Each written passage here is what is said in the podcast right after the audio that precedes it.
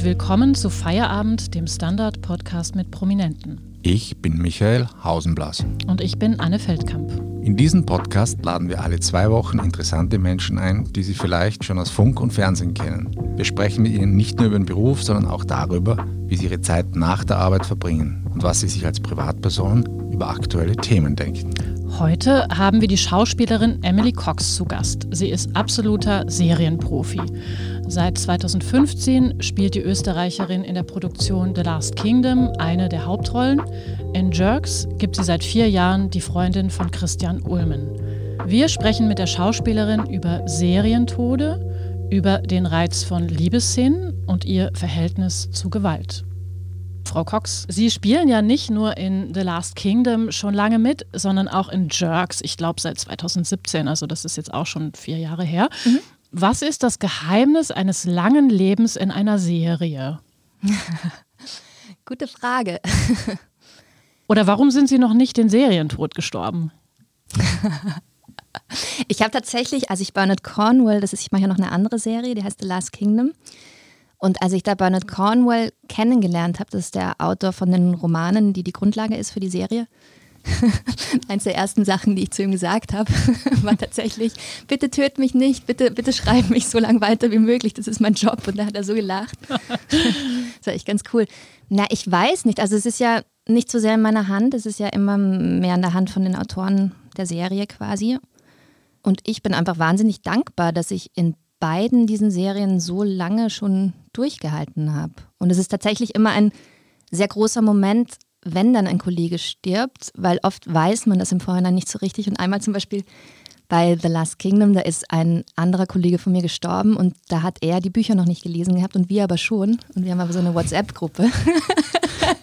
und dann haben wir uns halt alle so gegenseitig irgendwie geschrieben und waren so, hey Tobias, du stirbst. Und er war so, was? das wusste ich nicht.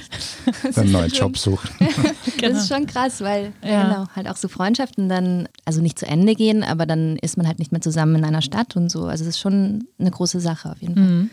Ist denn so eine Hauptrolle in einer Netflix-Serie sowas wie ein Sechser im Lotto? Mhm. Na, ich glaube, ein Sechser im Lotto ist schon noch sehr cool, weil man kann sich halt schon sehr viel damit kaufen. Aber also so auf einer beruflichen Ebene ja Uhr. Also ich habe mich unglaublich gefreut, wie ich das gekriegt habe. Es war wirklich, ich merke gerade, ich switch so zwischen, weil Sie reden ja Deutsch, jetzt switch ich so zwischen Deutsch und Deutsch und Wiener Deutsch. Genau, also wie ich das gekriegt habe, habe ich es eigentlich gar nicht glauben können. Es war wirklich ein bisschen wie so ein Traum. Es war auch immer was, was ziemlich weit weg war, weil, also ich bin ja, meine Mama ist Irin, mein Papa ist Engländer. Ich bin aber in Wien geboren und aufgewachsen. Und ich wollte halt immer urgerne in meiner zweiten Muttersprache spielen, aber eben, es war halt Netflix, Hollywood, alles einfach urweit weg. Ich habe mir immer gedacht, da kommt man überhaupt nicht hin. Und dann ist irgendwie dieses Casting zu mir gekommen und dann habe ich am Anfang gedacht, na, weiß gar nicht, nehme ich das auf oder nicht, schaut sich das jemand an von einem Mädel aus Wien. Und dann habe ich es aber aufgenommen, habe ein paar Monate nichts gehört und dann haben sie mich eingeladen zum zweiten Casting quasi, zum Recall, um die Leute kennenzulernen dort. Ja, also es ist knapp dran an einem Sechser im Lotto, so würde ich sagen. Und vor allen Dingen in Pandemiezeiten, das muss man ja sagen, weil mhm. Serien sind wahnsinnig beliebt. Mhm. Also wie vertreibt man sich die Zeit, ne? Also mhm. und Genau, also das war wirklich, also das, was quasi einfach wahnsinnig vielen Leuten leider unglaublich geschadet hat, hat der Serie extrem nochmal einen Push gegeben. Also ich kriege das so ein bisschen mit über so Social Media, wenn man dann plötzlich immer mehr Follower kriegt irgendwie, dann merkt man einfach, wow, okay, jetzt schauen sich das immer noch mehr Leute an und noch mehr Leute und so. Und ich glaube, Netflix war bestimmt einer der großen Gewinner der Pandemie, glaube ich schon. Ich habe gar nicht gewusst, dass Reinhard-Absolventen Uhr sagen dürfen. Na, jetzt bin ich ja zu Hause in Wien. Wenn ja. ich in Deutschland bin, dann bin ich ja auch immer wieder, dann reiße ich mich halt immer Uhr zusammen, dass ich normal rede. also, dass ich nicht normal rede, aber ja, hier traue ich mich jetzt. es ist ja so, dass viele beschränken sie ja auf die Rolle der Breeder in, in der Netflix-Serie Last Kingdom, wie wir gerade besprochen haben. Dabei waren sie ja wirklich in vielen anderen Rollen zu sehen, zum Beispiel in der Komödie Wuff von Detlef Book, in Die Vaterlosen von Marie Kreuzer, den mehreren Tatorts, glaube ich, Rebellen, mhm. The Jerks. Nervt sie das so, auf die Breeder abonniert zu sein in, in der öffentlichen Meinung oder Sichtweise? Lustigerweise ist es in meiner Wahrnehmung gar nicht so. Also lustigerweise habe ich sogar das Gefühl, dass hier mich mehr Leute auf Jerks ansprechen. Okay. Was ich urspannend finde, weil ich eigentlich eben auch gedacht hätte, Netflix und zu groß und so. Aber was lustig ist, ist, manchmal sprechen dann halt Leute auf der Straße an und dann sagen sie, ja, ich kenne dich aus der Serie. und dann sagt man halt so, ja, echt cool, kennst du Last Kingdom? also sie, freu, sie, freuen sich drüber? Ich freue mich drüber, ja. ja. Ja, schon. Also ich meine, doch, ich freue mich drüber. Ich finde es urnett, weil man so mitkriegt, dass da Leute sind, denen das was gibt, was man macht. Also dass es irgendwie nicht umsonst ist. Mhm. Aber sind die manchmal lästig dann auch? Na, bis jetzt waren die immer wahnsinnig nett und wahnsinnig. Ich habe das Gefühl, ich bin dann eine sehr große Projektionsfläche. Also die glauben irgendwie, dass ich wahnsinnig super bin. Und dann, was mich dann ein bisschen stresst, ist, dass ich dann fast wie so beweisen muss, dass ich wirklich so super bin. Schwer draußen. Also das, aber das ist nicht, weil die was falsch machen, sondern weil ich einfach vielleicht ein bisschen schüchtern bin von meinem Grundnaturell und dann als Gefühl habe, wow, oh Gott, jetzt glauben die, ich bin die tolle Breeder. Und ist die beste Voraussetzung für die Rolle der Breeder, Schüchternheit? Nein, nicht unbedingt. Was, was, schätzen Sie an der Rolle der Breeder? Oder entwickeln Sie die Figur auch mit oder sind diese Bücher so starr, dass man da... Mm, also ich würde sagen, ich glaube, man entwickelt die so ein bisschen indirekt mit, weil es gibt eben Romane, also es gibt so eine Grundlage von Bernard Cornwell eben. Und dann gibt es einen Drehbuchautor und der hangelt er sich an den Romanen entlang und teilweise schreibt er selber. Und da ist es so, dass die Bücher sogar während wir drehen noch nicht geschrieben sind, sondern nur so ungefähr. Und das heißt, während wir drehen, schreiben die weiter. Und insofern hat man schon einen Einfluss, weil die schauen sich halt die Muster an von dem, was man bisher gedreht hat. Mhm. Und dann kriegen die halt auch neue Ideen. Also wenn man dann zum Beispiel irgendwas auf eine bestimmte Art und Weise spielt, dann könnte es sein, dass der das aufgreift und sich denkt, ah ja stimmt, der könnte ja wirklich in den verliebt sein oder so. Und beeinflusst man sich schon ein bisschen gegenseitig. Mhm. Jetzt ist ja so, die meisten Leute oder viele gehen ins Büro, so wie wir, mhm. auch jetzt. Sie verwandelt sich für The Last Kingdom in eine mitunter sehr wilde Kriegerin. ja. Erzählen Sie so ein bisschen vom Alltag der Dreharbeiten. Man stellt sich das ja sehr abenteuerlich vor. Mhm. Also man wird meistens extrem früh abgeholt. Also gerade bei Last Kingdom ist es so, dass wir wohnen in Budapest und drehen aber außerhalb. Also wir drehen am Land so eineinhalb Stunden entfernt. Das machen sie deswegen, weil sie Angst haben, dass die Schauspieler zu spät kommen, glaube ich. Alles wie im Schulbus dann? Nein, man, tatsächlich wie im Schulbus. Also man wird dann mit den Kollegen, die gleichzeitig Maskenzeit haben, gleichzeitig abgeholt. Das heißt, man fängt um vier Uhr in der Früh an, dann fährt man da eineinhalb Stunden Auto, unterhält sich mit seinen Kollegen, lacht meistens sehr viel. Dann kommt man in die Maske, Gerade bei Last Kingdom ist in der Maske immer bei einer der Maskenbildnerinnen ein extrem süßer Hund dabei, was mich immer wahnsinnig freut. Der setzt sich dann mit auf den Schoß und dann streichelt man dann und dann wird man geschminkt. Und Kriegerin. die harte Kriegerin. Na, irgendwann muss ich ja weich sein. Und dann geht man aufs Set. Da helfen einem auch Leute, das Kostüm anzuziehen, weil das ist wirklich so, dass man das allein gar nicht anziehen können würde, weil das halt so hinten zusammengebunden werden muss und so. Genau. Also es ist auf jeden Fall viel weniger glamourös, als man sich das, glaube ich, so vorstellt. Weil man stellt sich, glaube ich, so diese Schauspielerwelt eben glamourös vor, aber es ist halt wahnsinnig kalt. Es ist, man ist halt wirklich diesem Wetter ausgeliefert. Gerade bei Last Kingdom drehen wir draußen. Das heißt, wir sind den ganzen Winter über im Wald und sind einfach diesem Wetter ausgesetzt. Und auch bei Last Kingdom ist es auch so, da gibt es zum Beispiel keine Mittagspause. Also da ist es dann so, da kommt dann jemand und bringt einem so Essen in so Plastikboxen und die isst man dann möglichst schnell. Doch kein Lotto-Sex. ja, eben, deswegen vielleicht auch den Lotto-Sexer. Dann isst man möglichst schnell dieses Essen aus den Plastikboxen, so zwischendrin irgendwann, so zwischen Tür und Angel. Und dann dreht man halt den Rest des Tages und dann am Schluss wird man wieder abgeschminkt und kommt dann, also oft ist man auch wirklich nur so sieben, acht Stunden zu Hause, bevor es dann am nächsten Tag wieder weitergeht. Gut bezahlt ist der Job aber schon, oder? ich denke, es ist ja immer so die Frage, mit was man es vergleicht. Aber also mir, mir genügt es, ich finde es super, ja. Jetzt gibt es ja, ich sage jetzt mal was Provokantes, es gibt mhm. Menschen, die behaupten, Vikings sei die bessere Wikinger-Serie. Was sagen Sie denn denen? Soll ich Ihnen ganz ehrlich ja. sagen? ich habe es noch nicht gesehen. Ah, okay. ich habe es mir, mir nicht extra nicht angeschaut, weil ich halt so voll unseres machen will und ich mir gedacht habe, wenn ich mir das anschaue, dann versuche ich das vielleicht irgendwie zu kopieren oder versuche vielleicht, und ich wollte halt meine Breeder finden und wollte meine Wikingerin quasi finden und habe halt versucht eher mich mit realen Sachen zu beschäftigen, also äh, so gut versucht zu recherchieren wie möglich, wie es halt wirklich damals war und so. Also wenn dann der Serientod doch kommt, dann beim Viking schauen. Das ist eine gute Idee. ich hoffe, es dauert noch lange. Also in Last King werden ja Köpfe abgehackt und Menschen erstochen und was weiß ich noch alles. Also es mhm. geht wirklich arg zu. Wie ist denn Ihr Verhältnis zu Gewalt oder verändert sich da was? Na, ich glaube, was es verändert, ist, dass es mich eher weniger mitnimmt, glaube ich. Also auch wenn ich mir jetzt Filme anschaue, einfach als Konsument, dann schockiert es mich nicht mehr so, weil ich genau weiß, wie es gemacht wird. Mhm. Und wenn mhm. man sieht, wie es gemacht wird, ist es so wahnsinnig harmlos. Mhm. Also die haben mir dann letztens irgendwie, es wundert mich, dass es immer noch so gemacht wird, weil es eigentlich so, wie ich es mir vorstelle, vor 30 Jahren oder so, dass da halt so Schläuche einem unten durchs Kostüm gefädelt werden und jemand pumpt halt am anderen Ende das Blut durch und so. Halt Ketchup-Schlacht. Ja, so, ja, genau. Es ist halt einfach sehr technisch und sehr also, bastelig. Genau, bastelig und man riecht das, also das Blut schmeckt irgendwie süß, wenn man das mal im Mund hat. Das ist so eine Zuckerlösung.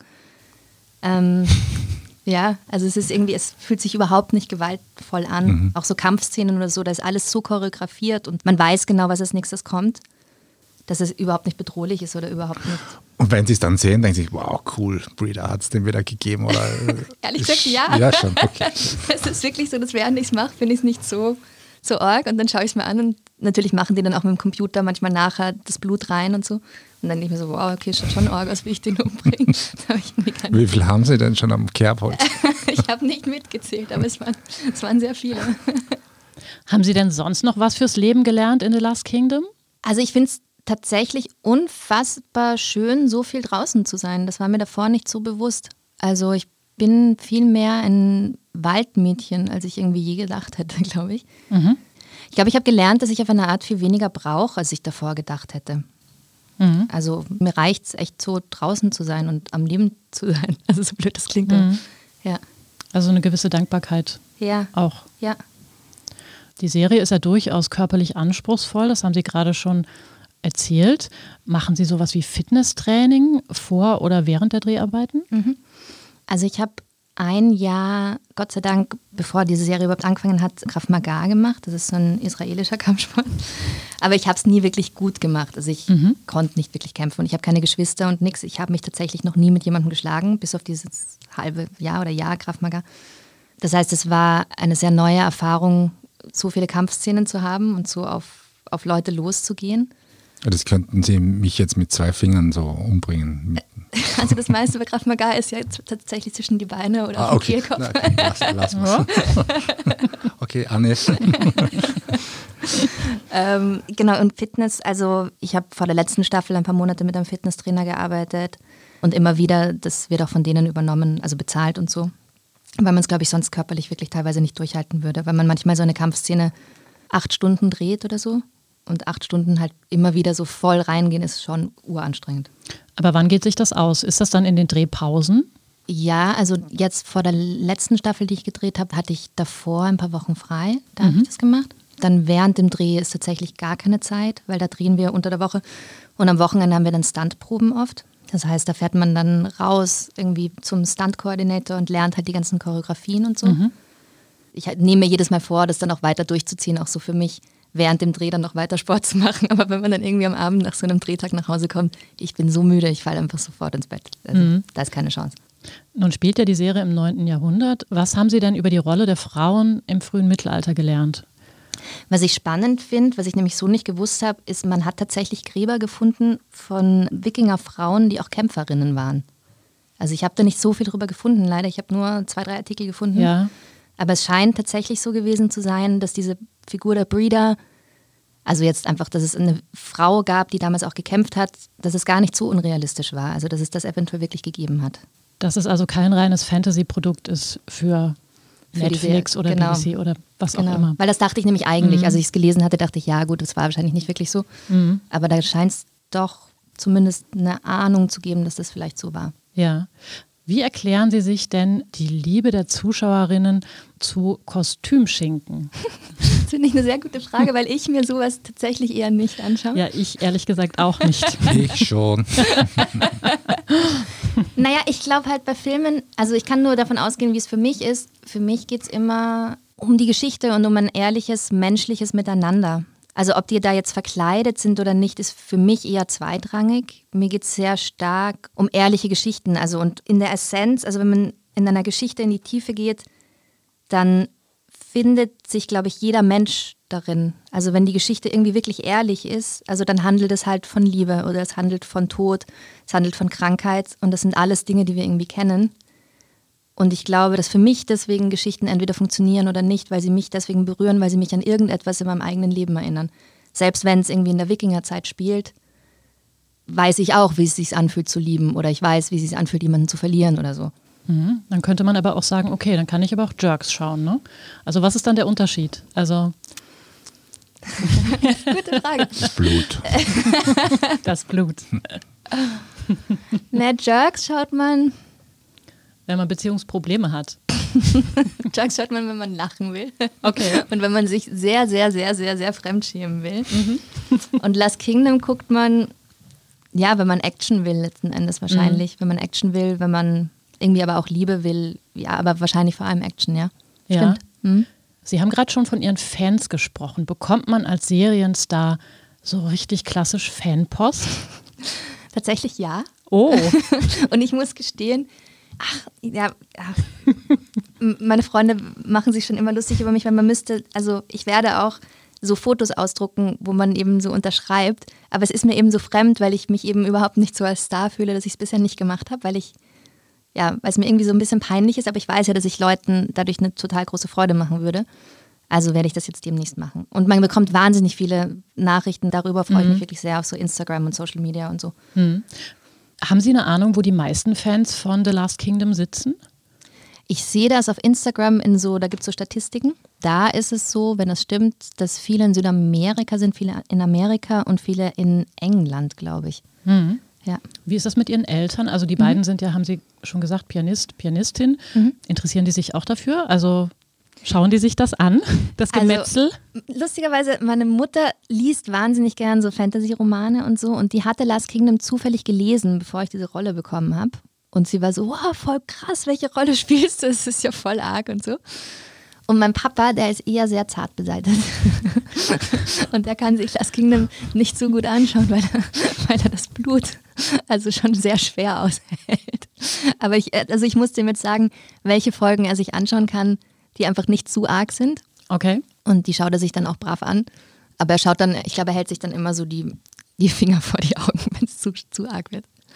Über was freuen Sie sich mehr? Eine gute Kritik oder doch die Fanpost? Ich freue mich am allermeisten, es gibt so ein paar Leute, wo ich weiß, die haben eine ähnliche Einstellung wie ich zum Spielen und da freue ich mich am allermeisten, wenn ihnen das gefällt. Ich habe irgendwie gelernt, und das ist, glaube ich, auch das Schöne am Spielen, da gibt es ja kein richtig und kein falsch. Irgendwie manche Leute finden den Schauspieler super, andere Leute finden den Schauspieler super. Es gibt auch nicht wirklich etwas, woran man sich wirklich so festhalten könnte und sagen könnte, das ist jetzt gut. Es gibt nur das, wo man sagen kann, ich finde das gut. Und das heißt, es gibt eben manche Kritiker, die sehen das wahrscheinlich ähnlich, was ein guter Schauspieler ist, wie ich. Dann gibt es andere Kritiker, die sehen das wahrscheinlich ganz anders. Deswegen, also ich konzentriere mich dann eher so auf so ein paar ganz enge Vertraute, wo ich weiß, die haben da einen ähnlichen Geschmack wie ich. Mhm. Ganz was anderes. Mhm. Es wird ja ganz gern gejammert, dass früher alles besser gewesen ist. Was entgegnen Sie denen denn nach Ihren Ausflügen ins 9. Jahrhundert? Also ich fände es tatsächlich sehr, sehr schwierig im 9. Jahrhundert zu leben, einfach weil die hatten, glaube ich, permanent Angst zu sterben. Der Tod war wirklich allgegenwärtig. Krankheiten waren allgegenwärtig. Man wurde auch. Es war kalt, genau. Man war dem Wetter total ausgesetzt. Das merkt man eben an so einem Drehtag, wie das dann wirklich ist, wenn man dann auch so in so Häuser geht, die dann ja so halb, halb dicht sind und so. Ich fände es spannend, da mal für einen Tag hinzugehen, einfach um zu sehen, wie es ist. Aber ich bin wahnsinnig froh, dass ich heutzutage lebe und nicht im 9. Jahrhundert. Aber apropos Tag, Sie sagten ja mal, Sie würden gerne einen Tag in die Vergangenheit sich zurückbeamen lassen. Mhm. Welcher Ort und welches Jahr werden das? Boah, es gibt wahnsinnig viel, was ich gerne sehen würde. Es gibt nur einen Wunsch. Es gibt nur einen einzigen. oh Gott. Ich bin sehr schlecht darin, mich festzulegen. Okay. Okay, zwei. Danke. Tatsächlich, also unabhängig, es gibt viele geschichtliche Ereignisse, die ich gern sehen würde. Aber was mich auch wahnsinnig interessieren wird, einfach weil ich es spannend fände, das von außen zu sehen, ist meine eigene Geburt. Wirklich? Das muss doch spannend sein, oder? Können Sie sich das vorstellen? Ich weiß nicht genau. Von außen das zu sehen, das muss doch voll arg sein, wenn man sieht, wie man als Baby auf die Welt kommt. Das muss doch komisch sein. Der Tag danach wäre man schon lieber. ja, okay, stimmt. Nicht unbedingt der Kreis. ja, vielleicht ist es auch eine gute Idee. Okay, wir machen eine kurze Pause und reden dann mit Emily Cox über Liebesszenen in The Last Kingdom.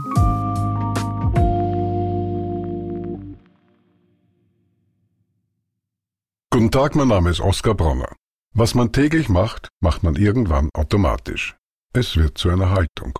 Sie können zum Beispiel üben, zu stehen, zu Ihrer Meinung, zu sich selbst, für eine Sache. Wir machen das seit 1988 und es funktioniert. Der Standard, der Haltung gewidmet. Liebe Emily Cox, wir sind wieder da und Sie auch. Das mhm. ist schön, dass Sie noch immer da sind.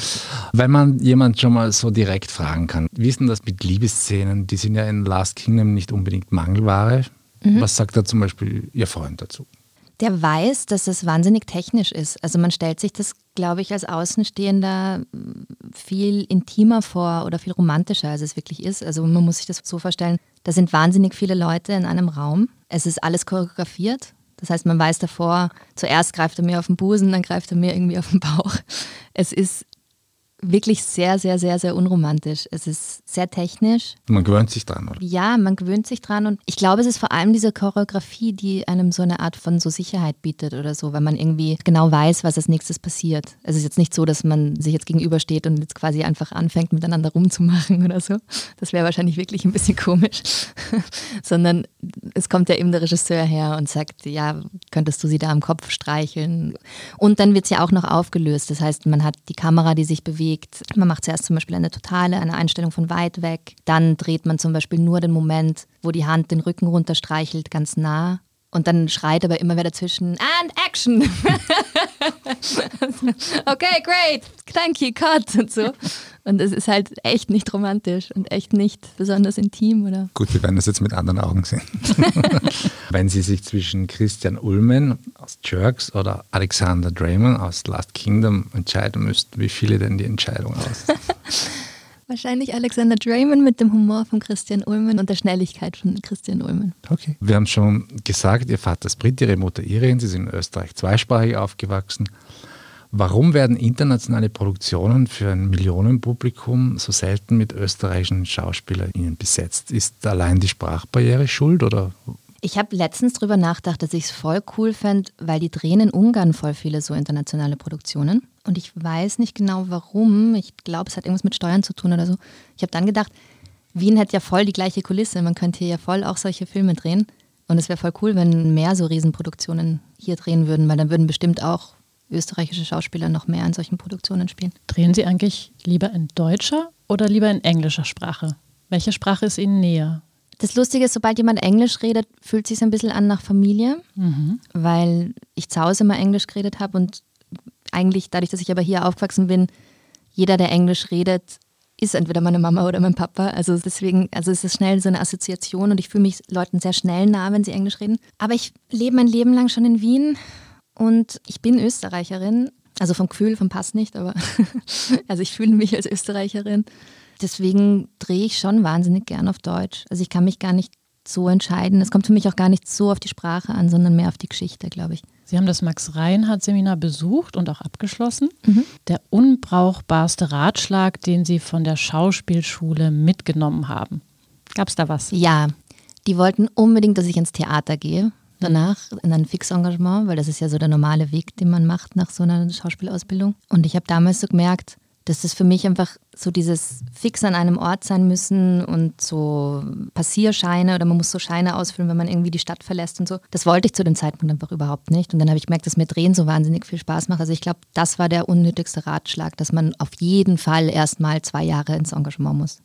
Ist das immer noch so, dass Theater einfach als prestigeträchtiger gilt? Oder hat sich da einfach auch sehr, sehr viel verändert, eben durch die Streaming-Dienste, die so dermaßen präsent mittlerweile sind? Ich glaube schon, dass Theater als prestigeträchtiger immer noch gilt, glaube ich schon, also mhm. also vor allem in Österreich. Ich glaube aber gerade bei den Schauspielschulen, also ich habe letztens mit so ein paar ganz jungen Schauspielabsolventen geredet und da habe ich schon gemerkt, dass das für die eine Option ist, in diese Richtung zu denken. Und das war damals, also es ist ja gar nicht so lange her, ich war vor, weiß nicht, zehn Jahren oder so in der Schauspielschule, circa 15.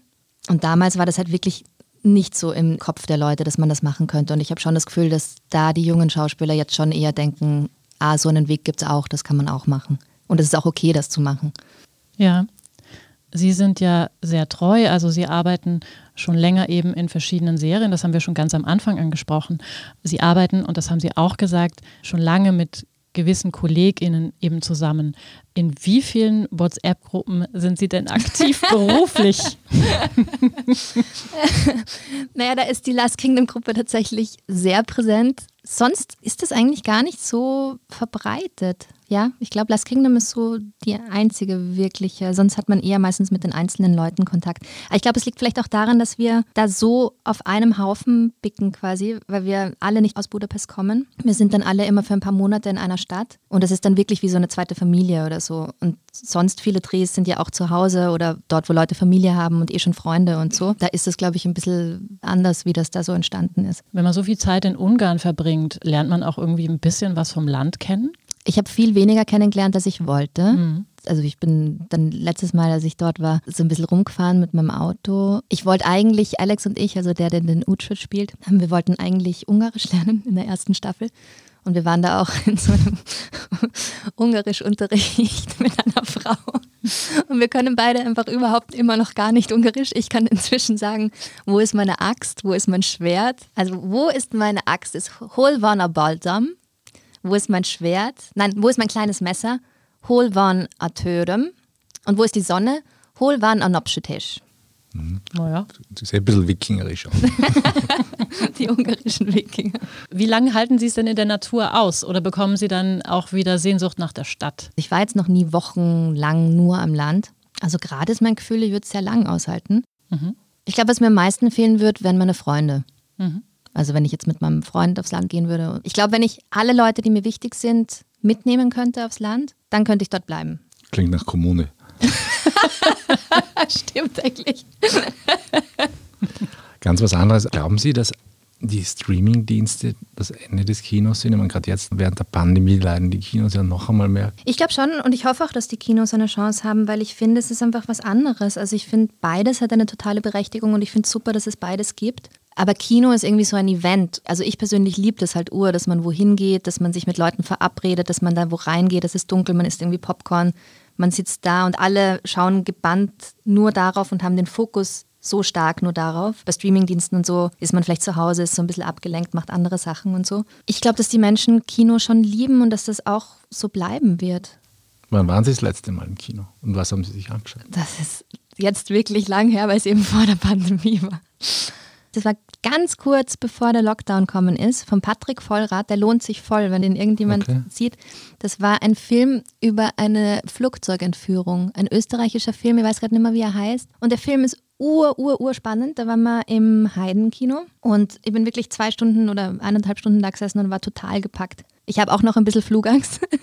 das heißt, also ich war echt fix und fertig nach dem Film. Und welche Serien schauen Sie sich privat an? Was ich super fand, jetzt, was ich vor kurzem angeschaut habe, war Unorthodox. Mhm. Ich finde diese Schauspielerin, die Shira Haas, so unendlich super, weil die so ehrlich spielt und auch irgendwie so wahnsinnig einnehmend ist, finde ich. Und ich mag die Geschichte auch sehr, sehr gern. Das heißt, es wäre auch ihre Serienheldin. Die ist eine Heldin, finde ich schon, weil sie ihrem Herzen treu bleibt. Und ich glaube, dass das für mich eine Heldin ausmacht. Jemand, die wirklich auf das hört, was sie selber braucht und will in ihrem Leben und das durchzieht, ja. Sie sind ja normalerweise ständig unterwegs. Wo fühlen Sie sich am ehesten zu Hause? In Wien, am Set, im Hotel? In Wien, auf jeden Fall. Wieder wegen den Leuten, glaube ich. Also ich bin eben auch echt treu. Wir haben so eine Kindergruppen, also ich war in einer Kindergruppe, keinem Kindergarten. Und wir haben immer noch so eine Gruppe von Freundinnen, seit wir drei sind. Huch. Ach, WhatsApp. Äh, da haben wir auch eine WhatsApp-Gruppe, ja. ja, also Wien, weil so diese ganz langen Verbindungen mit Menschen sind mir sehr, sehr, sehr wichtig. Sie sind auch immer wieder in Potsdam meines mhm. Wissens unterwegs, weil da eben Jerks gedreht wird. In dieser Serie wird von einer peinlichen Situation in die nächste gestolpert und da geht es vor allen Dingen um Improvisation. Mhm. Ist Ihnen eigentlich noch irgendwas peinlich und inwiefern hat sie diese Serie abgehärtet? Es ist echt super, weil wenn man sowas macht, ist einem tatsächlich danach nichts mehr peinlich. Mhm. Also so wie jetzt so ein Interview, wäre ich urnervös gewesen oder ja. so. Und jetzt denke ich mir so, ich habe mich schon so blamiert vor so vielen Menschen. Ist ja wurscht, wenn ich jetzt irgendwas Deppertes sage. Noch ärger als Jerks wird es wahrscheinlich nicht.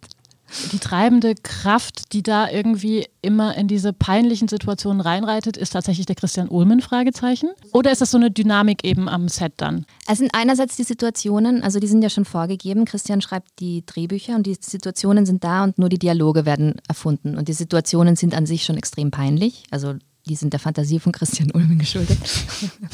und dann zusammen mit Fari Yadim, also ich finde, die beiden kreieren diese Dynamik, aber dann natürlich auch wir Frauen haben dann oft diesen Gegenpart von denen, die sich irgendwie ärgern oder die sich auch nicht wirklich wehren, sondern dem so ein bisschen ausgeliefert sind. Und ich glaube, diese Dynamik schafft das. Würden Sie sagen, dass das bislang eine der anspruchsvollsten Rollen in Ihrer Karriere war, weil man eben die ganze Zeit on point sein muss und improvisiert?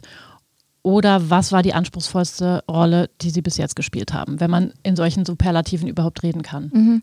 Also einerseits mal zum Improvisieren, das liebe ich halt über alles. Mhm. Und ich versuche diese Qualität eigentlich überall zu finden, auch bei gescripteten Sachen. Also ich liebe es halt beim Spielen, wenn Sachen passieren, die man sich davor nicht vorgenommen hat. Also selbst wenn jetzt in normalen Drehbüchern, sage ich mal, der Text zwar vorgegeben ist, dann liebe ich es aber, wenn man wirklich in der Szene dann lachen muss oder wenn man wirklich weinen muss, einfach weil das, was der andere macht, einen so berührt oder so. Und wenn man selber davon überrascht ist, das finde ich halt das Coolste, was passieren kann eigentlich. Also Jerks war sicher eine Herausforderung oder ist eine Herausforderung, einfach weil man da ein wahnsinnig dickes Fell braucht. Also, weil wenn man da anfängt, die Sachen irgendwie persönlich zu nehmen, dann ist es irgendwie vorbei. Dann kann man mhm. sich irgendwie vergraben. Insofern war das sicher eine Herausforderung. Ich finde, jede Rolle ist irgendwie auf eine andere Art eine Herausforderung. Ich spüre da immer so eine Verantwortung, diesem Menschen gerecht zu werden oder so. Oder auch, wenn es jetzt irgendwie schlimme Sachen sind, die man spielt. Also wenn ich jetzt jemanden spielen würde, die, weiß ich nicht, vergewaltigt worden ist oder so, dann fände ich halt nichts schlimmer, als wenn sich das dann danach jemand anschaut, der vielleicht wirklich mal sowas passiert ist und die sich irgendwie da total verraten fühlt oder so. Insofern ist immer auch ein gewisser Druck da, dass ich es halt einfach versuchen will, so echt wie möglich zu spielen. Und das gelingt halt manchmal besser und manchmal schlechter. Sie haben schon angedeutet, dass Sie Interesse daran haben, auch selber Drehbuch zu schreiben. Mhm. Ich glaube, das tun Sie auch ein bisschen während dieser Pandemiezeit, wo Sie ein bisschen mehr Zeit haben. Welche Geschichten sollen denn noch erzählt werden? Ich glaube, das ist immer die Frage. Also letzten Endes könnte man ja bei allen Geschichten sagen, die sind schon erzählt. Also dann dürfte man nach Romeo und Julia keine Liebesgeschichten mehr erzählen. Ich glaube, man kann auf eine Art jede Geschichte noch erzählen, wenn man das Spezielle findet. Und ich glaube, das Spezielle findet man in seiner Betrachtung auf die Dinge. Weil ich glaube, dass jeder Mensch in einer unglaublich eigenen Blase lebt. Und ich glaube, wenn man zulässt, dass diese Sicht auf die Welt durchkommt in der Art und Weise, wie man schreibt oder wie man eine Geschichte erzählt, dann glaube ich, funktioniert es, weil es dann keine Schablone ist. Hm. Konkreter, in welche Richtung geht denn das Drehbuch? Wollen Sie eine Liebesgeschichte schreiben?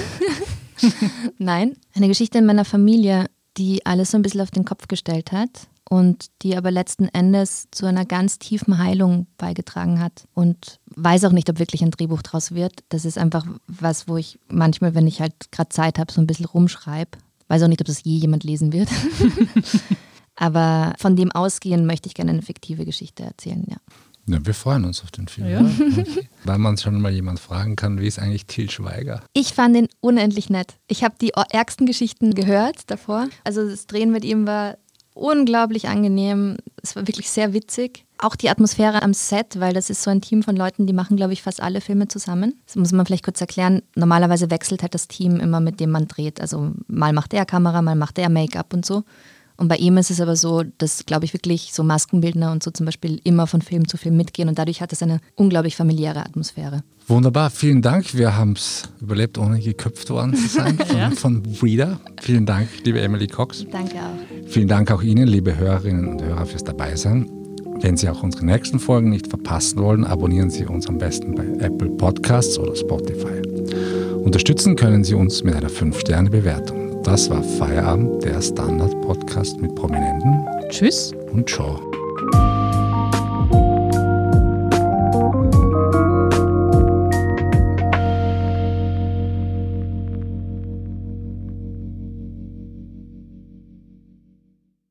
Guten Tag, mein Name ist Oskar Bronner. Was man täglich macht, macht man irgendwann automatisch. Es wird zu einer Haltung. Sie können zum Beispiel üben, zu stehen, zu Ihrer Meinung, zu sich selbst, für eine Sache. Wir machen das seit 1988 und es funktioniert. Der Standard, der Haltung gewidmet.